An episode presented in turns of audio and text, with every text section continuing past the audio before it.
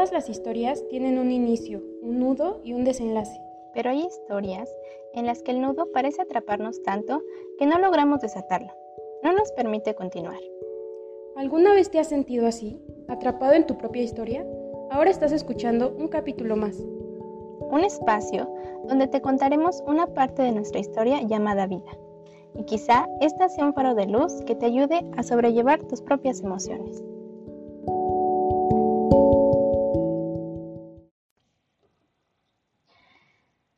Hola a todos, bienvenidos a un episodio más de este podcast, un capítulo más. Yo soy Gaby. Yo soy Estela. Y el día de hoy les vamos a hablar de un tema que ya habíamos tocado anteriormente. Bueno, creo que fue uno de los primeros capítulos que hicimos, si no es el primero, donde ya les habíamos hablado como de nuestros primeros síntomas o sí, las primeras veces que sentimos que tuvimos unos síntomas de ansiedad pero esta vez quisimos profundizar más en el tema porque ya como que son síntomas más serios, unos que ya se manifestaron como de manera un poco más grave, si lo podemos llamar así, porque ya pues nos afectaron en nuestra vida cotidiana. Entonces sí queremos que pues dedicarle un episodio a, a estos síntomas porque a lo mejor hay gente que se siente identificada con nuestros síntomas y no sabe que está pasando por ansiedad o piensa que, no sé, que a lo mejor puede ser, no sé, yo por ejemplo tenía un vecino que tenía dolores de pecho y no sabía que era ansiedad hasta que fue al psicólogo y ya le dijeron que tenía ansiedad. Entonces, pues eso es lo que vamos a tratar el día de hoy. Gaby, ¿por cuál quieres empezar? Bueno, primero nos vamos a hablar del contexto, de cuando, de cómo estaba nuestra vida así cuando, cuando empezamos a tener estos síntomas. Pues yo antes quería como también decir que, no sé, me parece muy importante hablar de estos temas porque normalmente no se hablan en la vida cotidiana. Eh, no sé, pensaba durante la semana antes de grabar el episodio en que no sé, estas cosas no se las dices mm, a tus amigos o a tu familia porque crees que es raro, no sé, y no quieres a veces a lo mejor asustarlos o así, pero... Y tampoco así como en una, una plática de café con tu amiga no dices, oye, hoy, hoy sentí que, que no dormí, tuve insomnio toda la noche o tuve, no sé, un ataque de pánico, que también ya lo vamos a tratar ese tema. Em, y no sé, creo que, que para mí me hubiera gustado escuchar a alguien más decir que sentía esto, ¿no? Y que era algo normal o, o que se puede tratar, ¿no? Digamos. Entonces, pues sí, em, yo creo que, no sé, ahorita que, que empezábamos antes de grabar, te decía que creo que desde que era niña, eh, sentía como ciertas manifestaciones de ansiedad, pero yo no sabía qué era, ¿no? Porque recuerdo que desde que tenía como siete, ocho años más o menos, o a lo mejor, o un poquito más grande, este, había veces en las que no podía dormir, por ejemplo. Entonces, yo creo que desde que era niña, sí fueron las primeras ocasiones en las que se manifestó la ansiedad de manera ya más notoria, digamos, pero yo nunca en ese entonces se lo platiqué a nadie. Y ya cuando ya se puso más grave la situación, que ya fue cuando fui a terapia y todo esto, este, ya entendí que todo venía de la ansiedad, ¿no? Había veces en las que creía que solo era estrés, ¿no? A veces creemos que simplemente es estrés, pero el estrés también deriva de lo mismo. Entonces sí, desde que era niña. fue la primera vez que creo que sentí este, estas manifestaciones de ansiedad. Pero solo tenías como insomnio Ajá. y como que te estresabas por cosas. Sí, tenía muchos pensamientos repetitivos. Creo que, em, por ejemplo, algo que me pasaba mucho y que todavía hasta el día de hoy me pasa a veces, es que si yo cometía un error, me lo repetía todos los días, o sea, todos los días era como, me acordaba de eso que había hecho mal y se venía a mi mente y era como si lo reviviera una y otra y otra vez. Entonces, este, eso me causaba pues mucho estrés mucha desesperación. Por eso yo creo que no podía dormir, ¿no? Por ejemplo, esta hubo una ocasión eh, de la que más recuerdo que tuve insomnio fue de una vez que una compañera de clases en la primaria me dijo que, que tenía yo que llevarle un regalo porque iba a ser su cumpleaños y, y que si no me iba a pegar o algo así, no sé. Y recuerdo que esa noche no podía dormir pensando en qué iba a hacer y entonces le dije a mi mamá que me comprara un, un regalo para darle. Y, y, todo el día estuve pensando, ah, si no se lo doy, ¿y cómo se lo voy a dar? Y entonces así, ¿no? Y ya cuando ni siquiera me lo pidió, al día siguiente ni siquiera me lo pidió y ella nunca se enteró que una noche entera no dormí por estar eh, con ese miedo de lo que iba a pasar. Entonces, eh, sí, no nada más era insomnio, era como también estos pensamientos como, yo los llamo como pensamientos de culpa, así como como que yo sentía que, que, había hecho algo mal y me lo repetía y me lo repetía y, y lo revivía una y otra vez. Y eso todavía hoy en día a veces me pasa así como que siento que si hice algo mal, como que va a tener una consecuencia muy grande o algo así y, y no me deja como concentrarme en otras cosas, simplemente estoy pensando en eso y ya. Entonces esa, esas fueron de las primeras manifestaciones que, que tuve cuando niña. Pues yo también de niña creo que, o sea, como ya les conté, como que siempre he sido muy preocupona, yo creo. O sea, pero pues como siempre he sido así, pues yo no lo veo como que, o sea, yo no veía como que esos fueron unos síntomas de ansiedad, ¿no? Pero sí, yo también me preocupaba mucho, o sea, por ejemplo, si había un examen al otro día, yo era de esas que no podían dormir también las excursiones, por ejemplo, de esas que no puedes dormir porque mañana ya me imaginé todo mi día.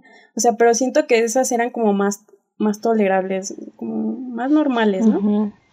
y, pero pues ya cuando fue la adolescencia, siento que ya, o sea, como que mi estado mental ya fue mermando un poco.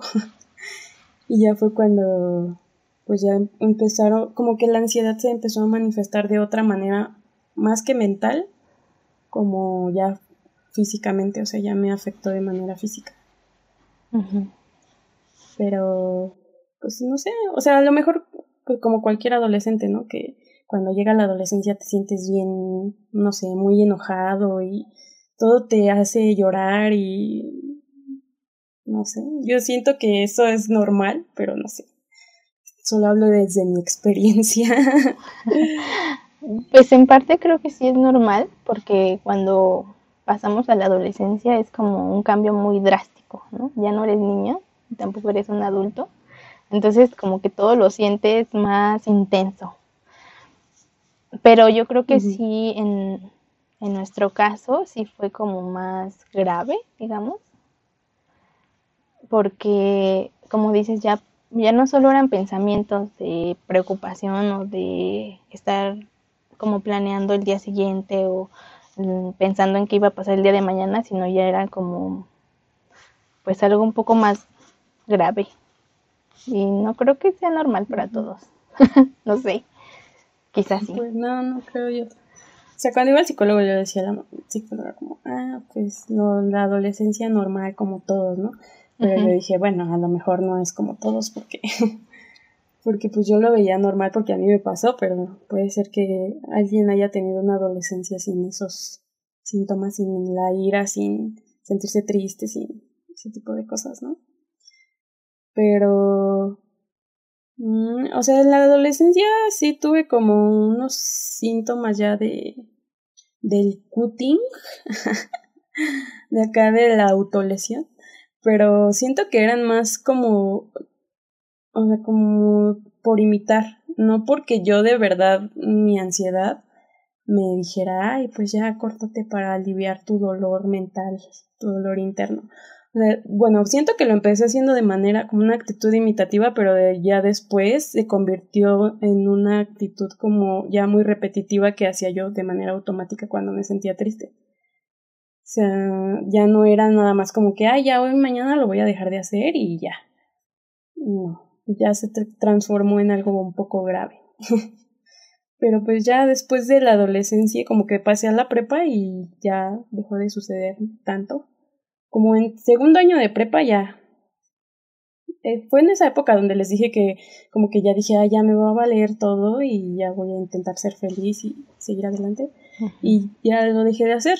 Y ya nunca más lo volví a hacer, pero no sé. O sea, siento que sí ver ver en, a otras personas hacerlo fue lo que me llevó a hacerlo más que mi estado mental.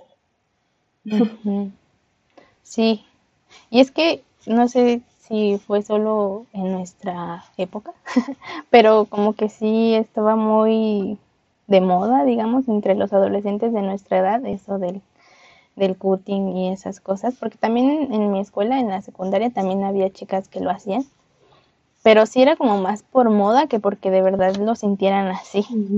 O sea, como que ya estaba normalizado. Ajá, sí era como parte del pertenecer a un grupo. Y este, yo nunca lo hice, eso sí, ¿no? Porque a mí me da mucho miedo las navajas y todas esas cosas y la sangre. Pero yo creo que en mí se manifestaba de otra forma, porque igual durante la secundaria pues como ya dijimos en otros episodios, fue como que la prepa, de la prepa a la universidad fue como la época feliz. Y anterior a eso fue como una época difícil y después igual otra vez como una recaída fea.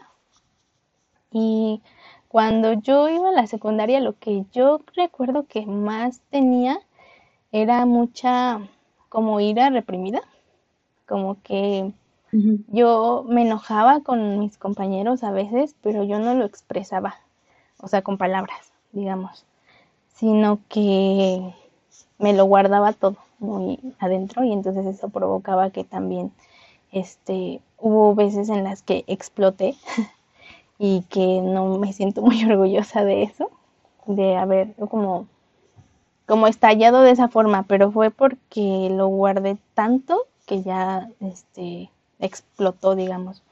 Es como una olla express, yo siempre digo, es como estás tanta, bajo tanta presión que de alguna manera tiene que salir, ¿no? Entonces, esta ansiedad y esto, como más problemas en, no sé, en casa o en, con los compañeros, este, pues era demasiado, ¿no? Para, para mí.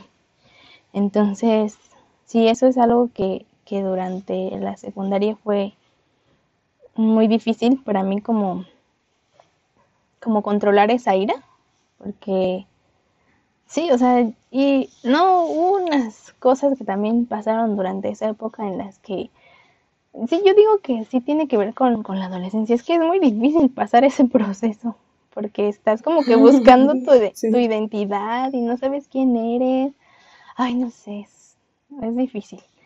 Y yo recuerdo también que, que esto, estos pensamientos me, me llevaban a, a otras cosas, por ejemplo, a imaginarme que nadie me quería, que, que, yo no tenía amigos, y sí tenía amigos y todo, pero yo en mi mente no tenía nadie, yo era sola en el mundo y nadie me entendía. Y, y, yo veía a todos los demás disfrutar y yo era la única que no y así. Entonces, no sé, eso, como que eso me fue llenando de mucho rencor, no sé, que ya después salió de otras formas feas. como ya también, este, pues sí, como físicas y, y que me llevó hasta el punto en el que ya a los ataques de pánico, que fue lo último que ya me llevó a buscar ayuda. Sí, es que en la adolescencia uno se enoja mucho. o sea, no sé si, pues sí, yo también me acuerdo que en esa época decía, no, es que la vida, no sé, o sea, no vale para nada, ¿no? Y me acuerdo muy bien que yo cuando iba en la secundaria me dije a mí misma, Estela, algún día, cuando seas adulta y sientas que la vida es chida, acuérdate que no lo es, que es una mentira. O sea, ahorita estás viviendo la vida real y la vida real de en este momento es fea. o sea, no, no, tiene ningún sentido. O sea, yo en mi cabeza llegué a la conclusión de que la vida no tenía ningún sentido, que todo era sufrimiento y dolor. Y como que me puse un recordatorio mental. O sea, tanto así que en estos momentos puedo irme a ese tiempo y escucharme a mí misma decir, mira, acuérdate. O sea, este recuerdo te va a llevar así, vas a llegar con él hasta la tumba, pero ¿no? O sea, o sea, era un tiempo en donde yo no le encontraba sentido a nada y, también me enojaba mucho con, pues, con todos, ¿no? Con mis papás, con mis hermanos, con mis amigas, o sea, todos me parecían personas, no sé cómo explicarlo, como malas, como que todos se la traían contra mí. Pero sí, supongo que era más por la adolescencia que que pues por mi estado, aunque sí siento que un poco de sus pensamientos ayudaron a que después pues los volviera a tener, ya no de una manera tan intensa así como, ah, descontrolada, pero, pero sí seguían ahí en el interior. y, pero pues ya, o sea, ya después la prepa, como dices, fue la etapa feliz, donde ya se me olvidó todo eso que, o sea, todas esas cosas que yo pensaba en la secundaria y ya, ya después vino la universidad. sí, donde volvieron muchas cosas muchas inseguridades, creo, ¿no? Sí, llevo otras cosas más, más extremas. O sea, ya después cuando cuando yo siento que yo no, no tuve así como que tan latentes los síntomas hasta que salí de la carrera que les digo que como que mi vida dejó de ser de un momento a otro, ¿me entiendes? Como que yo tenía una vida y de un día para otro ya mi vida era completamente diferente, ¿no? Como que, no sé, todo, en todos los aspectos, o sea, ya no iba a la escuela, ya tenía que ir a trabajar y les digo que pues no podía porque, no sé, mi mente me decía que no iba a poder. Y luego pues mis papás se divorciaron y mi mamá se fue a vivir a otro estado con mis hermanos y como que todo fue así muy de repente ya nada era igual a como era antes. Entonces en ese momento fue cuando ya los síntomas se pusieron más graves.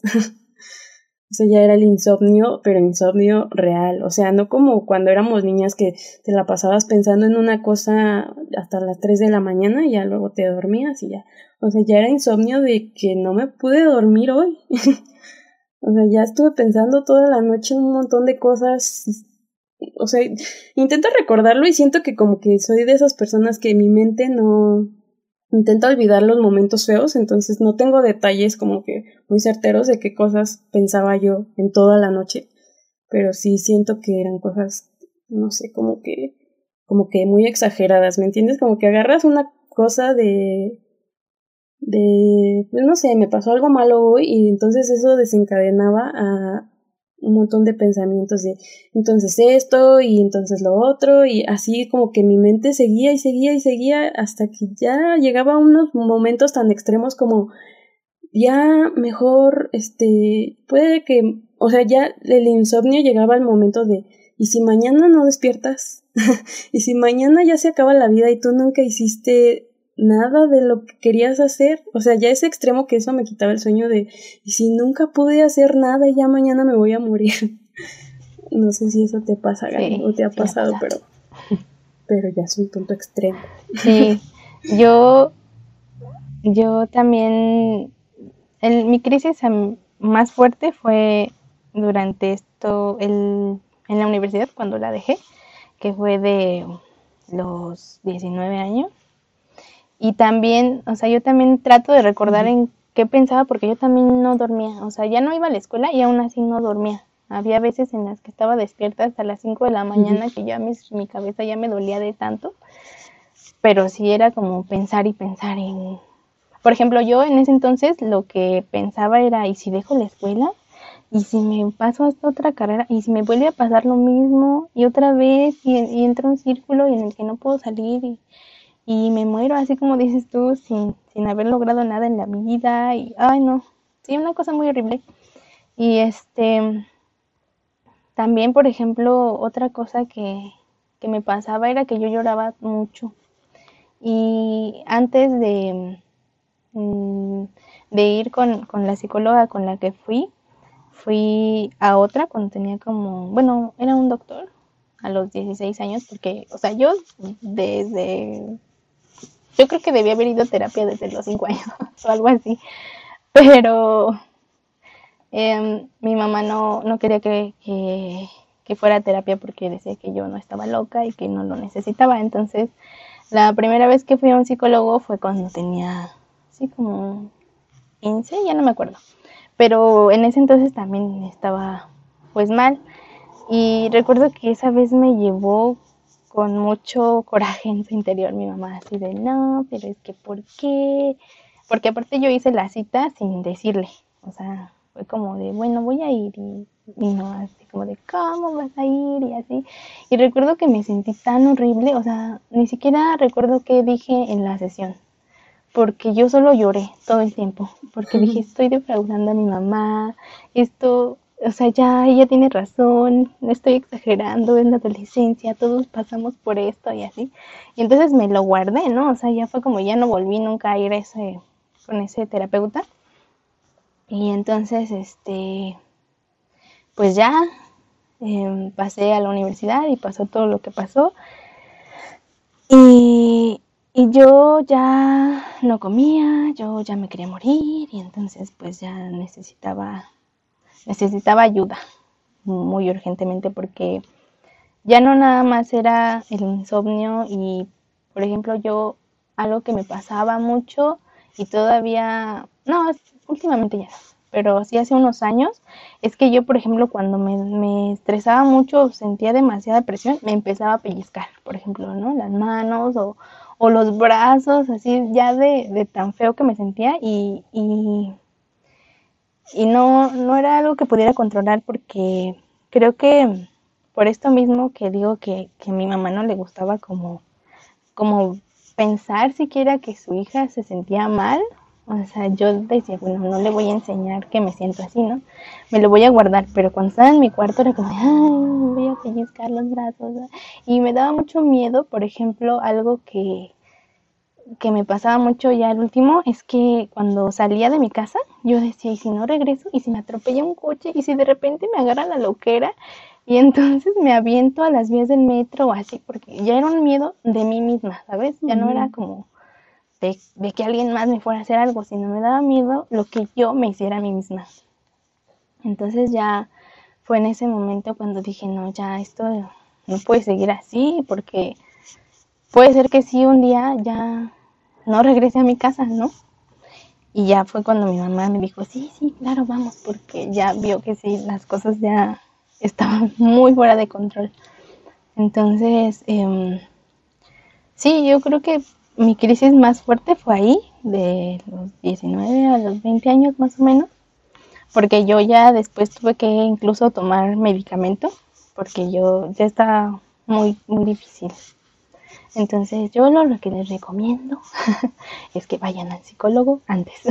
Sí, los primeros síntomas. sí. pues yo, o sea, yo siento que como ya les he dicho, tengo una, o sea, tuve como dos crisis grandes. Siento que ahí cuando ya fue eso de que mi vida cambió y que mis papás se divorciaron y que, no sé, o sea, como que todos esos síntomas se juntaron. Yo estaba muy enojada porque, o sea, con mi papá y con mi mamá estaba enojada, ¿no? Entonces no les hablaba.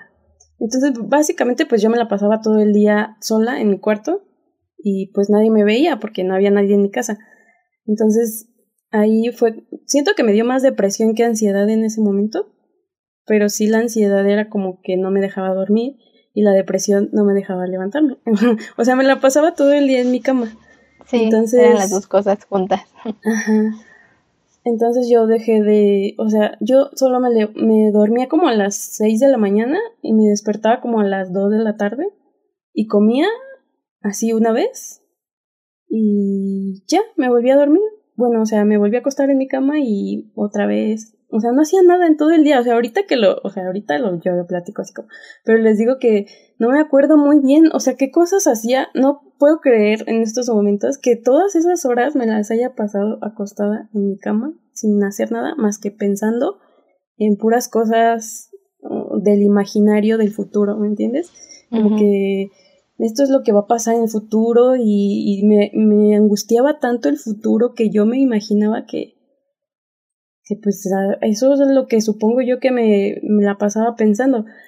Pero ya estuve como un año así. Bueno, siento que fue un poquito menos, pero sí, redondeando, como un año que estuve ahí en, en así, sin salir de mi cama. Y luego ya cuando empecé a salir otra vez, como que ya dije, ya, ya lo estoy como asimilando, ya voy a ir a, no sé, ¿no? Ya salía, por ejemplo, a ver a mi novio, ¿no? Y fue cuando vino lo más feo, porque yo me regresaba todos los días en camión y una vez me asaltaron en el camión y ahí empezó el desastre total, porque ya, no sé, yo ya no salí, o sea, dije, ya por fin salí de mi casa y salgo y me pasan estas cosas horribles, o sea, yo sentía que me pasaban puras cosas horribles. Y, y me asaltaron y ese día me acuerdo que no me quitaron nada, o sea, como que el chavo que se subió a asaltar el camión asaltó a los de adelante y como que a puros hombres y a las mujeres no nos hizo caso y ya no nos asaltó, ¿no? Y ya se bajó el chavo y yo sentí, dije, no, o sea, yo sentía que no era real eso que estaba sucediendo, como que estaba en shock. Y yo dije, bueno, no me quitó nada ni nada, ya me bajé ahí en mi casa y yo llegué toda espantada y ya, como que ya, bueno, ya, no me pasó nada, lo bueno, ya, me dormí.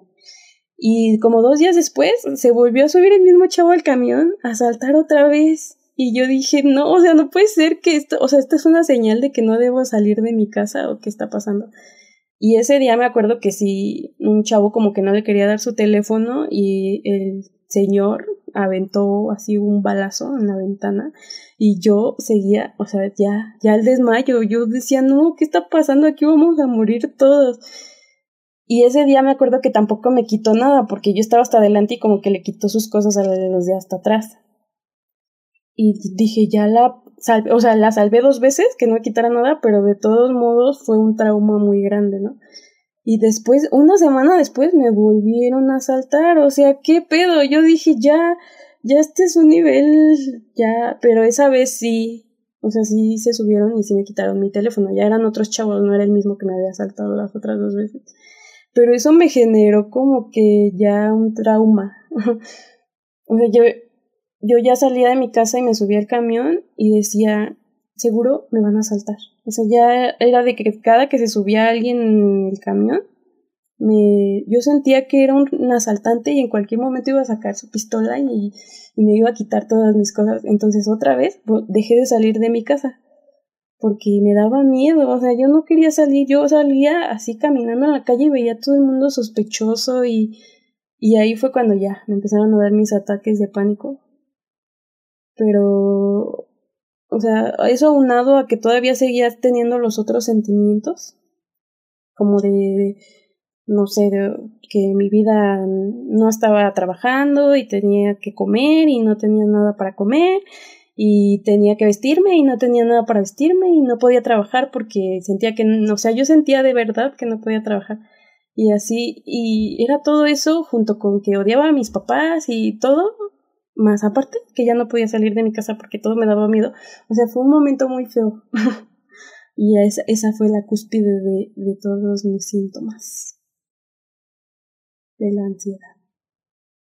Es que sí, creo que a veces mm, hay diferentes como tipos de ansiedad, digamos, porque y, van ligadas a muchas otras cosas, como dices, tú tenías como la depresión y todo este coraje y todo esto estrés que llevabas cargando y aparte la ansiedad y aparte el, trauma.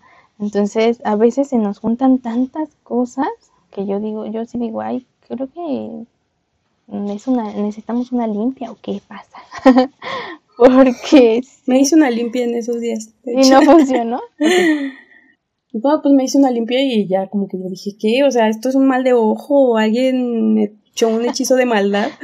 Y entonces ya fui a que me limpiaran y me dijo la señora, no, pues la verdad no tienes nada, o sea, como que algo malo que hay, alguien te haya hecho.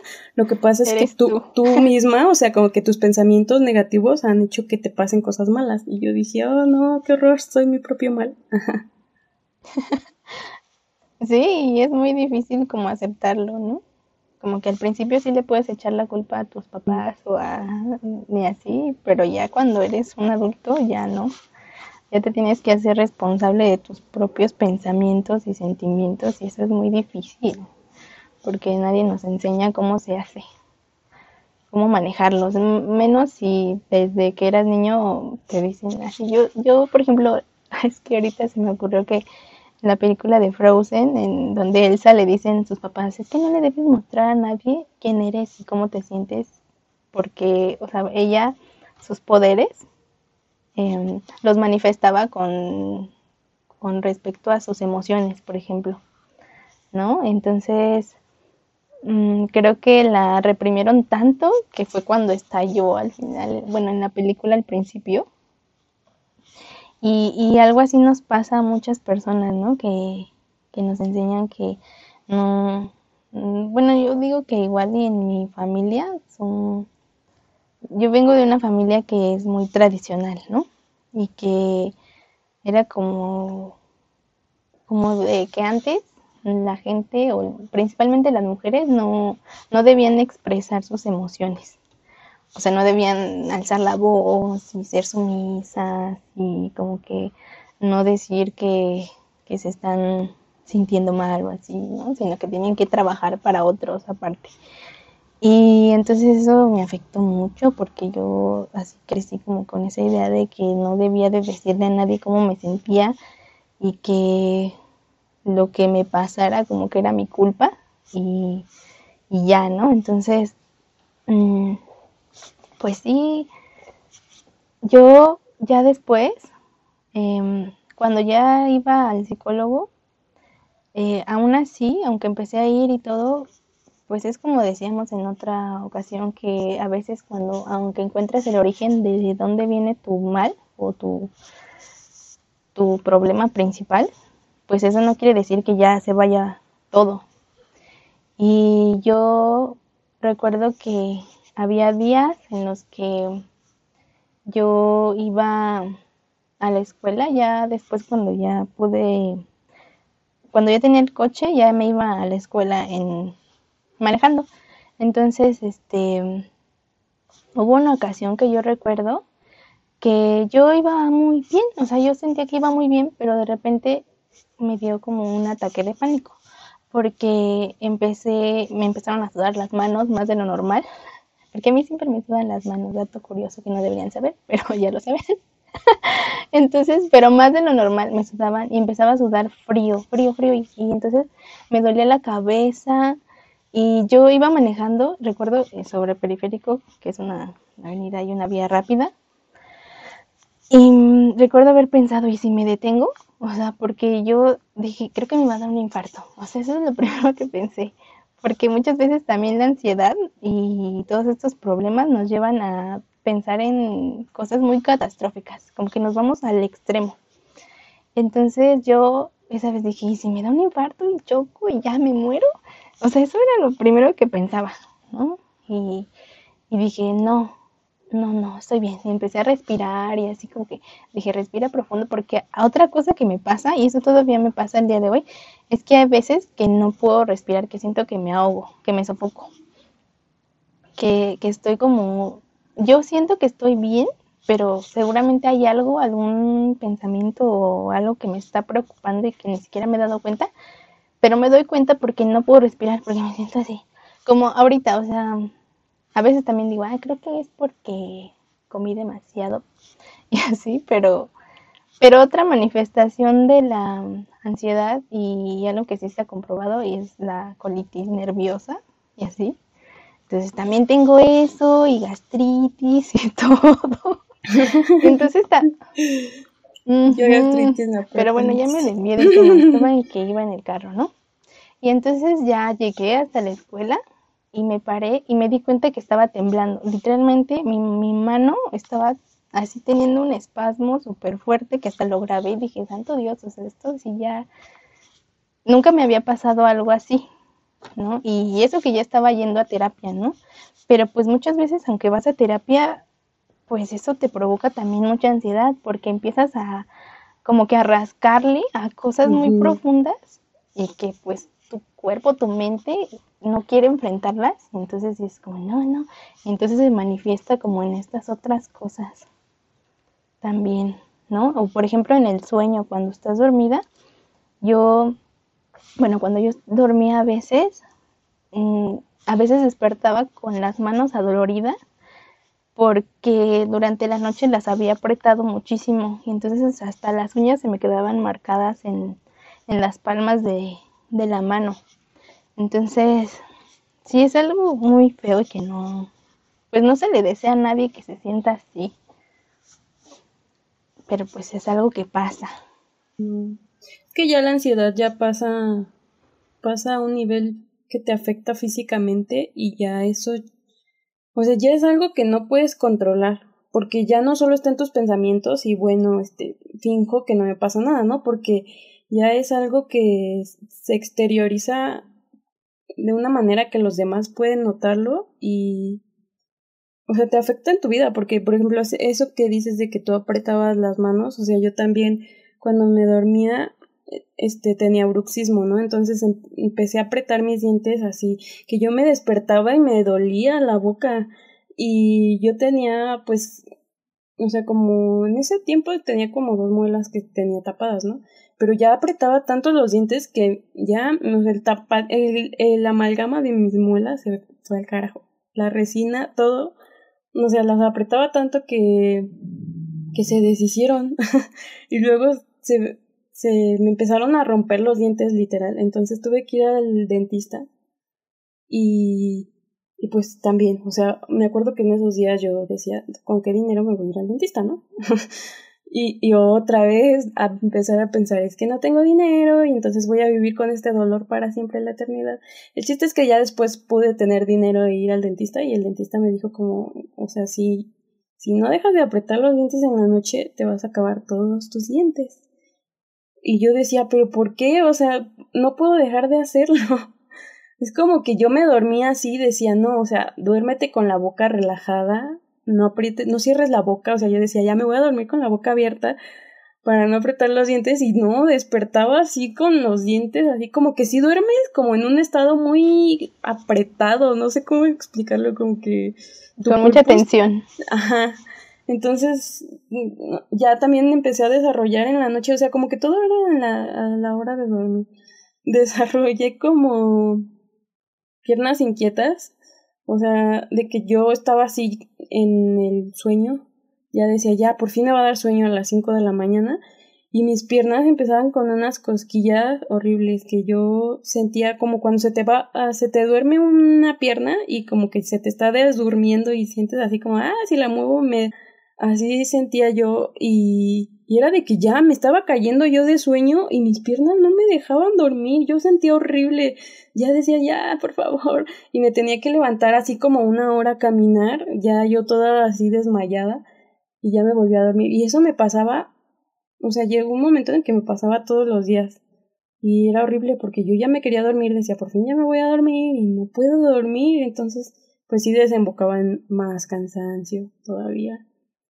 Y, o sea, aparte era una presión de que, de que, no sé, yo no, pero, por ejemplo, mi abuelita me decía, pues tan fácil como que duérmete temprano y ya mañana te levantas temprano y vas y buscas un trabajo y ya tu vida se resuelve, ¿no? Y yo decía, no, es que no es tan fácil. O sea, aparte yo tenía la presión de que todos me decían como que, como que es tu culpa, ¿no? Porque no, no quieres hacerlo porque no te quieres dormir temprano, porque, o sea, ¿cómo no te vas a poder dormir temprano? Aquí no le da sueño a las seis de la mañana y, y ya, otra presión de, pues sí, de la familia que no te entiende. Sí, eso le aumenta todavía más a tus síntomas. O sea, yo no fui al, yo no fui al psicólogo tampoco, mi abuelita como que, o sea, primero me dijo como, ay, no intentes, o sea, todo se resuelve tan fácil como que te pongas a hacer lo que tienes que hacer y ya. Pero no, no se resolvió. Sí, es que muchas veces para algunas personas es como, como que como no lo han vivido, como que tú les explicas y, ellos dicen como de, pero ¿cómo? O sea, pues nada más como dices, duérmete temprano, tómate un tecito y ya te acuestas y todo va a estar bien al día siguiente. Pero pues no, no es así. A veces es no sé, por ejemplo, otras cosas que me pasaban a mí, ya después era que me despertaba así en medio de la madrugada, o sea, ya me iba a dormir, yo con mucho sueño y me acostaba y no, yo sé que no descansaba, porque o empezaba a soñar cosas o estaba muy tensa y de repente así abría los ojos y, yo, ah, ya, ya dormí toda la noche y eran como las 3 de la mañana, ¿no? Toda la crisis existencial a las 3 de la mañana. y entonces despertaba como, como te digo, así como sofocada. Algo que, que, que me pasaba mucho era eso, que, que yo sentía que no podía respirar. Y era tan así que había veces en las que me, a mí lo que me hormigueaba era la cabeza, así como que de repente sentía hormiguitas, así como dices tú, como si se te hubiera dormido una parte del cuerpo y empezaras como a despertarse. Y era yo creo que de la misma tensión, porque a veces tienes tan pues tan tensos los músculos que cuando te relajas, pues están como despertando, digamos. Y, y entonces, sí, recuerdo mucho una ocasión que lo que hice fue empezar a escribir. O sea, yo dije, ni modo que le hable a mi psicóloga ahorita a las 3 de la mañana. Hay algunos psicólogos que sí te dicen que puedes hacer eso, pero yo en mi mente como, no voy a molestar a nadie esta hora, porque también eso es algo que, que me pasa que digo, ay, es que mi presencia o mi sola existencia le molesta a los demás. Entonces yo decía, no, lo tengo que, controlar yo misma. Entonces lo que hice esa ocasión fue empezar a escribir, así como todo, escribir cómo me sentía en ese momento, así de no puedo respirar, está la hora de la mañana y, y todo, todo, todo, todo lo que pasaba por mi mente lo escribí. Y ya después de un, no sé, como una media hora o no sé cuánto tiempo haya estado así, empecé a ya sentir sueño otra vez porque era tan feo esa sensación de decir es que me voy a morir aquí o sea cuando mi, mañana cuando mi mamá venga a verme o me hable va a decir ya ya se murió porque le dio un ataque de, pánico y se murió. Entonces este mm, eso es algo que me ayudó mucho en, en esa en esa época en la que me despertaba o así. O por ejemplo a veces ya estás tan cansado que yo, por ejemplo, había veces que llegaba a mi cama y solo me acostaba y me dormía con la luz prendida y todo y otra vez despertaba como a las 3 o a las 5 de la mañana y era como de, híjole, no apagué ni la luz, estoy vestida y no descansé nada, o sea, era como, como que querías descansar, pero al contrario, te cansabas más porque no podías ni siquiera apagar la luz en la, en la noche cuando te ibas a, bueno, cuando yo me iba a acostar. Y, y sí, o sea, eso, eso me pasó mucho, de despertarme en medio de la noche también. Pues yo no, yo no, o sea, ya a mí no me pasaba eso de que me dormía así, extremo de cansancio, pero sí me pasaba que, ahorita que lo dices, me acuerdo que yo no apagaba la luz porque me daba miedo. o sea, ya a ese nivel llegué de que o sea, si yo estaba así con insomnio y la luz apagada, sentía, o sea, como que mis pensamientos iban más extremos. Y luego en esos días me acuerdo que pues yo vivía con mi hermano, ¿no? Y mi hermano ah, es alcohólico. Entonces llegaba como el, así a las 5 de la mañana y me acuerdo yo estar pensando así como que todo el, el, insomnio, aparte de todo, yo pensaba, ¿y si mi hermano le pasó algo? ¿Y si ya no va a venir? Y así. Entonces como que si yo apagaba la luz sentía que ya, o sea, que empezaban a llegar pensamientos de, no, tu hermano ya se murió, de seguro, de estar tirado allá afuera en la calle muerto, así, ¿no? Y entonces yo prefería no apagar la luz, porque me daba mucho miedo. Entonces ya cuando llegaba mi hermano como a las 5 de la mañana, yo apagaba mi luz, pues para nada más para que no me hablara y viera que estaba despierta, ¿no? Porque si no, peor salía el asunto. Pero pues ya cuando llegaba pues ya hacía su desastre ahí en mi casa, entonces tampoco podía dormir, ya hasta que se quedaba dormido como a las nueve de la mañana. Y, o sea, eso también siento que mi abuela me decía, es que no apagas tu luz, estuve, o sea, mi abuela, ya saben cómo son las abuelitas, que estuve viendo así y la luz la tenías prendida y eran las tres de la mañana y yo decía, Ay, decía, por eso no puedes dormir y yo, pues sí, pero es que si supieras que si la apago siento que ya me voy a morir, o sea, entonces no, no podía apagar la luz. Yo también dormía con la luz prendida así porque, porque no, me daba mucho miedo. Y a mí no, o sea, yo no, creo que ya dejé de ser tan así cuando empecé a ir al diplomado, porque ya mi papá me dijo como, pues ya, haz algo, este, pues ya vete al diplomado, ¿no? Y me acuerdo que mi mamá me dijo que ella me pagaba la mitad del diplomado y yo, o sea, con una beca que me sacó mi papá, pagué la otra mitad. Y solo así pude, como que ya los síntomas se aminoraron, porque ya tenía algo que hacer. Entonces, pues ya no estaba sola en mi casa, o sea, ya platicaba con gente en el día, ¿no? Y ya, mis ánimos como que volvieron un poco a la normalidad pero por mí misma yo no, no, no me pude tranquilizar. Sí, es que sí sirve tener a alguien, un mejor amigo o alguien a quien le puedes tener la confianza. O sea, si no puedes ir al psicólogo o, o así, por lo menos sí saber que puedes llamarle a un amigo o algo así, porque, por ejemplo, yo, mi hermana es psicóloga, entonces yo no sé, no voy a decir que sé mucho de psicología porque pues no, nunca la he estudiado, pero sí como que entiendo un poco más y tengo más conciencia de la importancia de la salud mental y de ir a terapia a tiempo. Y entonces con ella es la persona a la que más confianza le tengo, creo, en el mundo. Entonces, no le llamaba a ella tampoco porque... Ah, creo que antes, antes de, esto, voy a poner en contexto que mi hermana es 10 años mayor que yo y, y, cuando se casó tuve una crisis muy fuerte porque era pues la persona más cercana que tenía y yo sentí que me iba a quedar muy sola en el mundo cuando se casó. Y entonces, este, mm, no sé, como que a ella era yo quien le decía así como de, oh, es que yo siento que me va a dar un infarto. O había veces en las que decía, me acuerdo mucho ahorita, me da un poco de risa, pero en ese momento sí yo sentía muy feo, que tuve una, era como algo que se llama quelitis o algo así, que es como una resequedad muy fuerte en los labios. Y, y yo decía, ¿y si tengo cáncer? Y decía, yo tengo cáncer en los labios, ya me voy a morir, ¿no? Y entonces mi hermana así como de, no, o sea, te voy a llevar al dermatólogo. Y ella me, me, me recomendó una dermatóloga y fue como de, no, o sea, es no es cáncer, o sea, es algo que pues ya me mandó una pomada y ya se me quitó. Pero no sé, como que tenerla a ella y saber que ella no me iba como a juzgar y decirme que estaba loca por sentir eso, pues sí me, me ayudó mucho. Porque, no sé, es, es muy feo el, como digo, el sentir esto, todo toda esta revolución en el interior y no poder decírselo a nadie. Porque, si, o sea, a la única que te tienes es a ti misma.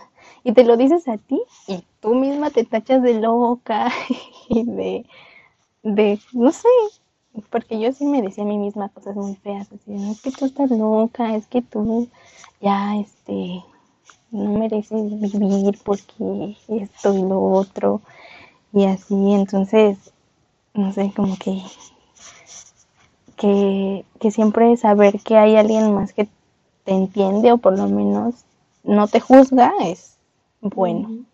O de perdida no sentirte solo, porque siento que en esos momentos cuando estás así solo en tu cama llorando, como que sientes que estás solo, o sea, puede que esté alguien en la sala de tu casa y tú estás en tu cuarto y sientes que estás solo, como que no le puedes decir a nadie esto que estás sintiendo y después tienes que salir y fingir que nada pasó. Pero, o sea, sí, yo, como les digo en el diplomado, como que ya sentía que tenía una rutina, ¿me entiendes? Como que ya tenía algo que hacer, tenía que hacer la tarea, tenía que, no sé, tenía que levantarme para ir a la escuela. Entonces ya solo así pude salir de, de mi cama. y ya después cuando se acabó el diplomado, pues otra vez la depresión. Pero pues ya, ya después de... Creo que ya luego me fui así como a vivir con mi mamá como tres meses y, o sea, según yo iba de vacaciones, pero pues como no tenía nada que hacer, me, me quedé ahí tres meses porque sentía mucha paz ahí, ¿sabes? Como que nadie me decía nada que hacer y estaba como con mis hermanos y mi mamá y tenía alguien con quien platicar, pero en mi casa pues no. Y ya después este me regresé y ya tuve un trabajo, pero ya después me acuerdo que en esos tiempos, o sea, cuando salí del diplomado, empecé a tener otra manía que fue picarme el oído. O sea, como que cada que me daba estrés y ansiedad, yo me picaba el oído. No sé si lo hacía porque como que, pues ya sabes, ¿no? Que te picas el oído y como que, no sé, te da alivio o no sé. Entonces yo me empecé a rascar el oído y, y yo lo veía así como, pues, ah, pues me rasco el oído y ya. Pero luego ya llegó un punto donde ya me dolían los oídos, o sea, yo fui al doctor porque hacía frío y me dolían los oídos horrible que sentía que se me iban a romper los tímpanos.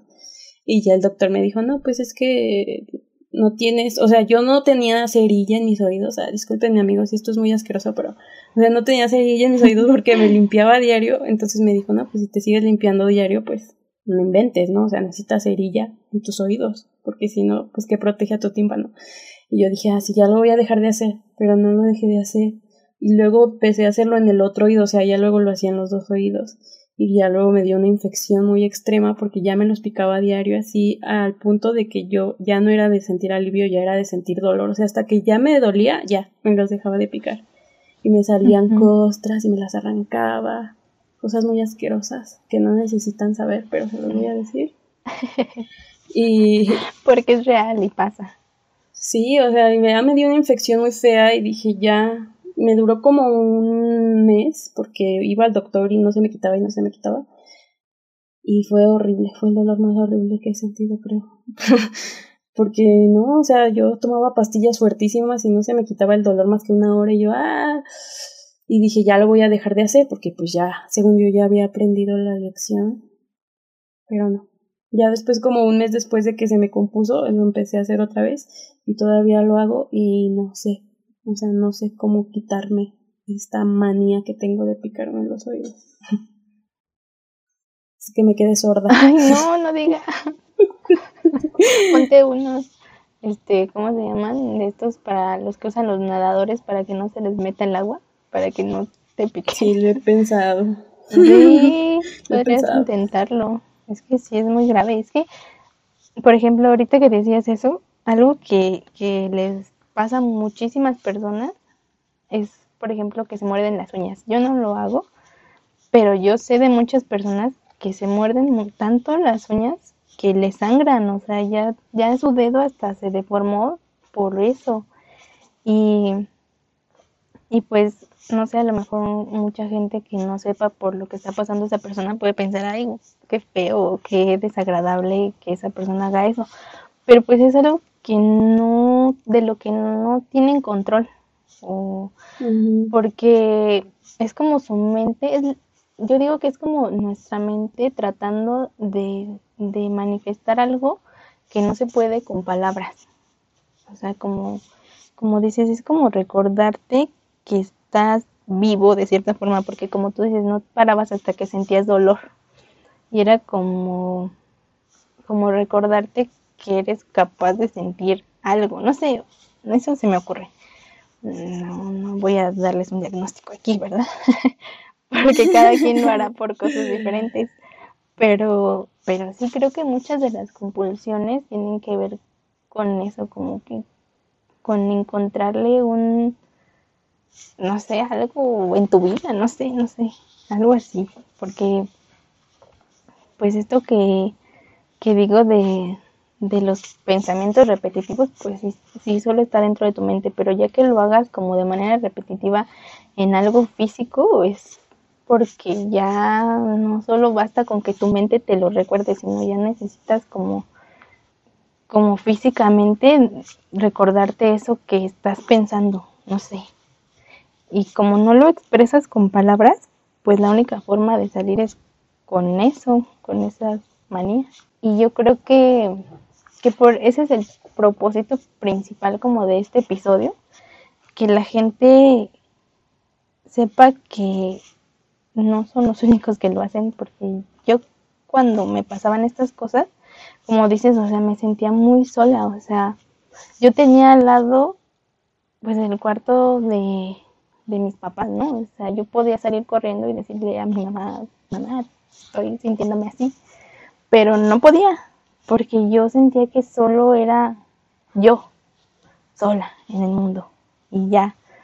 Y, y entonces esto que, que les platicamos es para que para que sepan que no están solos, ¿no?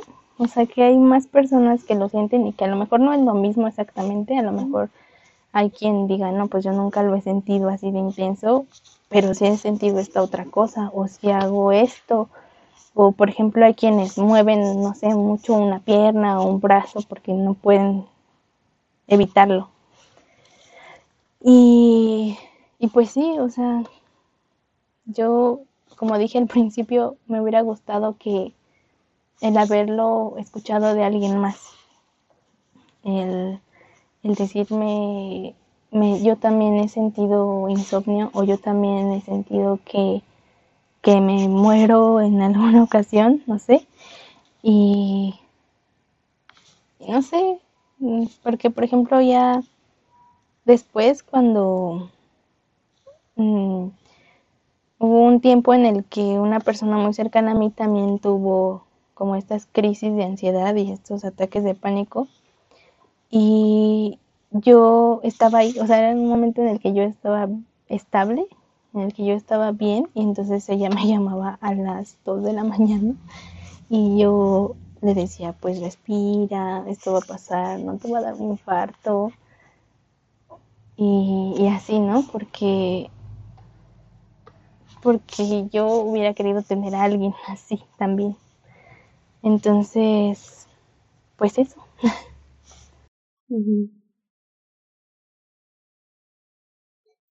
Yo en esos días también, o sea, siento que si no puedes, si no puedes ir al psicólogo, como que sí te sirve mucho saber que no eres la única persona a la que le pasa, ¿no?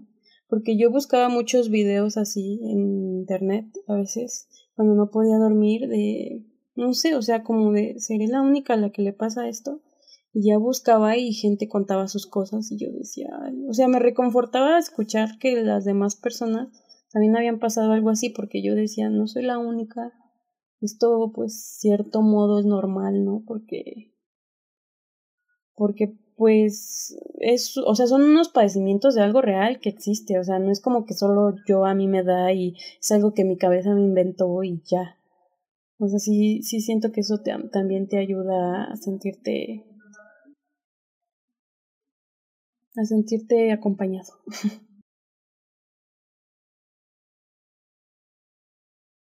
a decir eso de que había encontrado que se llama agorafobia, que es el miedo intenso e irracional estar en lugares públicos en los que sientes que no puedes escapar. Ah, eso también me pasa. O sea, he ido en el metro y sentir que, no sé, así como cuando como cuando te subes un columpio y vas muy rápido así, ah, y sientes así tu panza y tu pecho como, ah, muchas cosquillas, así, así siento cuando voy en el metro.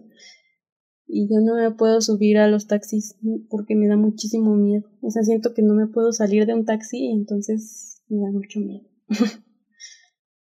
ese, ese también. Son síntomas, creo yo, de la ansiedad. Es una evolución, una extensión de la ansiedad. Sí. Sí. Es como algo que también mencioné, que dije que a mí me daba, no sé, a mí lo que me da miedo a veces es cuando voy en el andén del metro, me pego a la pared porque siento que o alguien me va a empujar o yo me voy a caer a las vías. Entonces eso también me da mucho miedo. Y hubo también cuando, cuando camino por las calles, a veces, o principalmente cuando tuve mi crisis más fuerte, algo que me pasaba era que me daba miedo atravesar las calles, porque sentía que un coche iba a salir de la nada y me iba a atropellar, o, o yo me iba a pasar mal, me iba a saber atravesar bien y no sé, no, o sea, un montón de cosas que uno ya, ya después no miras como en retrospectiva y dices, pero ¿por qué pensaba eso? Eso sí, es muy ilógico, pero el pánico y estos ataques no son lógicos. No le busquen la razón porque no hay. no hay. Sí, y luego te dan ataques de pánico de la nada, así como que O sea, tú vas feliz y contenta por la calle, la, la, la, nada me preocupa y de repente sientes acá como, sí, así como decías de que, no sé, yo tenía un sentimiento así de algo malo va a pasar y entonces una presión en el pecho y no podía respirar y yo sentía así como cuando estás en la alberca y el agua te llega como así casi a la nariz y sientes que ya un poquito abajo que le des y te vas a ahogar, así, así sentía yo. Y yo decía, o sea, no sé, o sea, no sé si algo malo va a pasar de verdad o, o, o solo me lo estoy inventando, o sea, como que tu cuerpo reacciona de repente ya así aunque no estés pensando nada, aunque tú sientas que no estás estresado ni nada, de repente, sí, nada más. Es cierto. Yo también así, así me pasa. Que como lo que dije de la ocasión del, del carro cuando iba manejando, o sea, yo iba bien y de repente ya no, o sea, de repente ya sentía que me iba a dar un derrame cerebral o algo así porque me hormigueaba la cabeza y no podía respirar. Y, y así, entonces eso, eso es otra, otra cosa que yo no puedo explicar todavía. Bueno, yo creo que lo puedo relacionar con que estaba, como dije, rascándole muchas cosas de mi pasado y de y así, y, no sé, de repente se manifiesta. Y otro síntoma del el pánico, mmm, pues es eso, también el miedo a lo mejor a dormir, como dices tú, que te da miedo la oscuridad o así, apagar la luz porque sientes que ya no vas a despertar. Sí, eso también, también me pasó algunas veces, que me daba miedo no despertar. o sea, sí decía, te, transformas.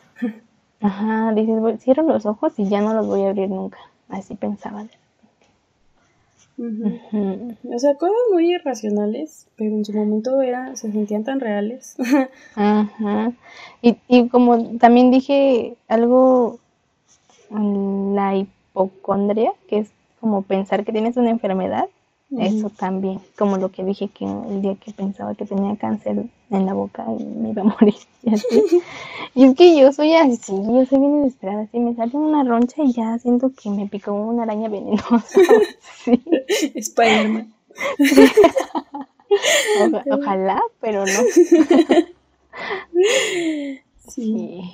Pues nada más, creo, creo que ya se terminó. Pues sí nuestro síntomas.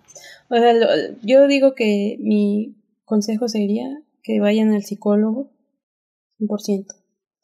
Porque hay veces que tú solo no puedes, o sea, no te puedes enfrentar a esto porque así como dijimos, vives en la irracionalidad en tu mente.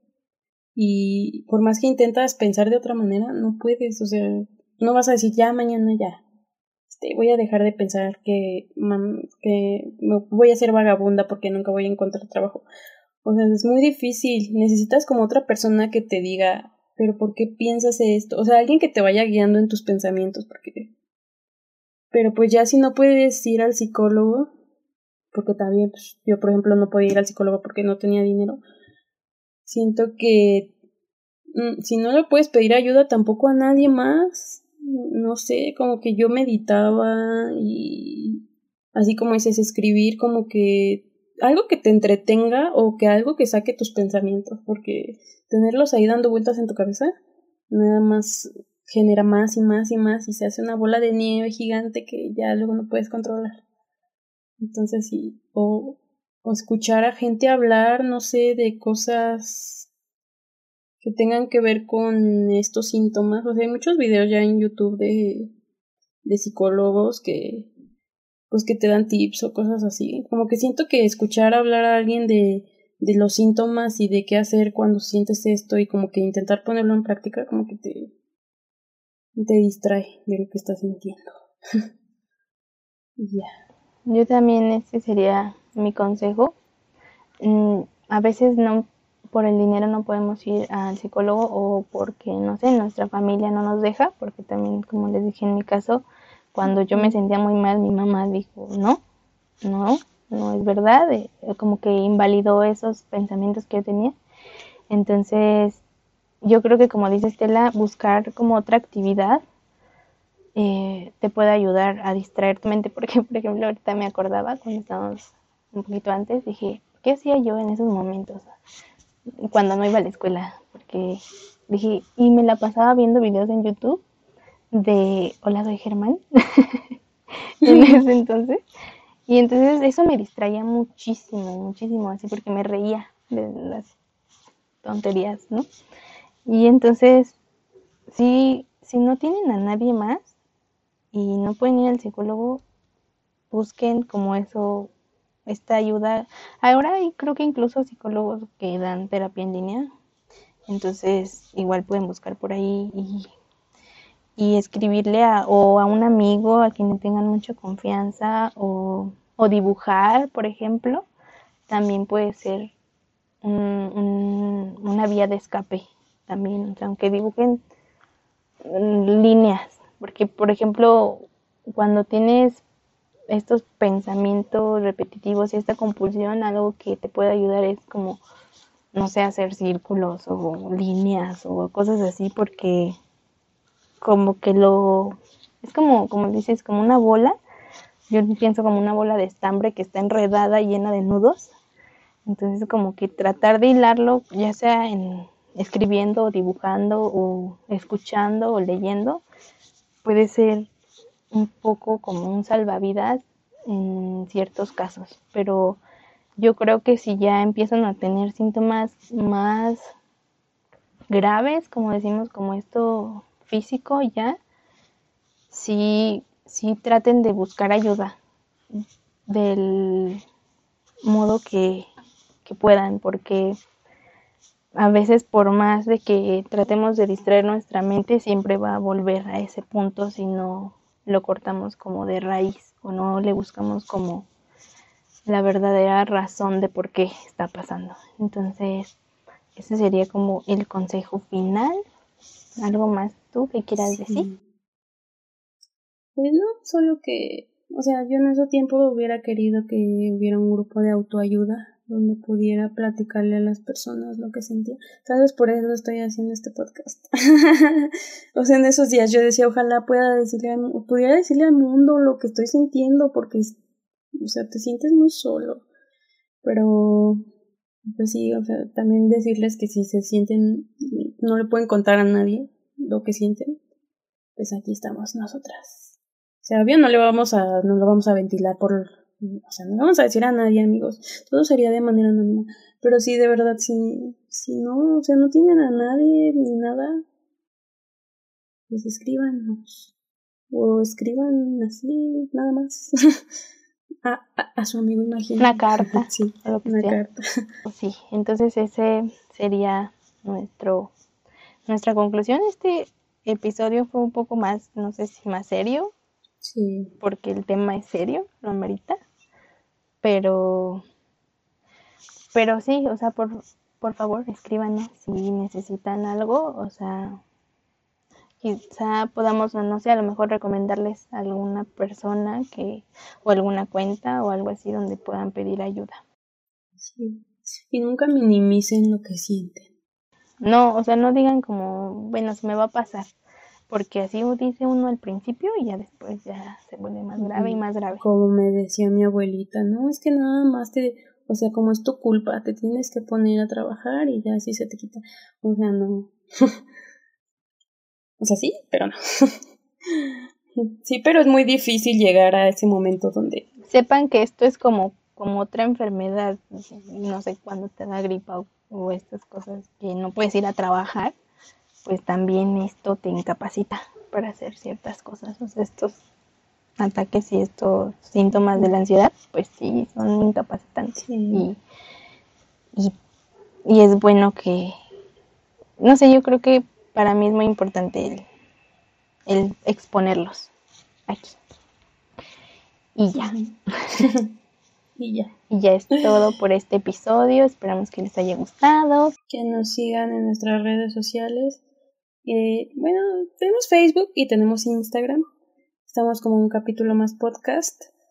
Este, creo que está más fácil que nos sigan por Instagram, pero ahí por donde ustedes quieran, amigos, escribirnos. Y en YouTube también. Sí, por favor, síganos en YouTube. Y suscríbanse. Síganos en Spotify. Todo lo que lo, lo que deseen, donde nos deseen seguir. Y pues ya, amigos. Eso es todo por esta ocasión. Recuerden que este no es el final de la historia, solo es un capítulo más. Adiós. Adiós. Bye bye. Cuídense mucho. Sí. un abrazo.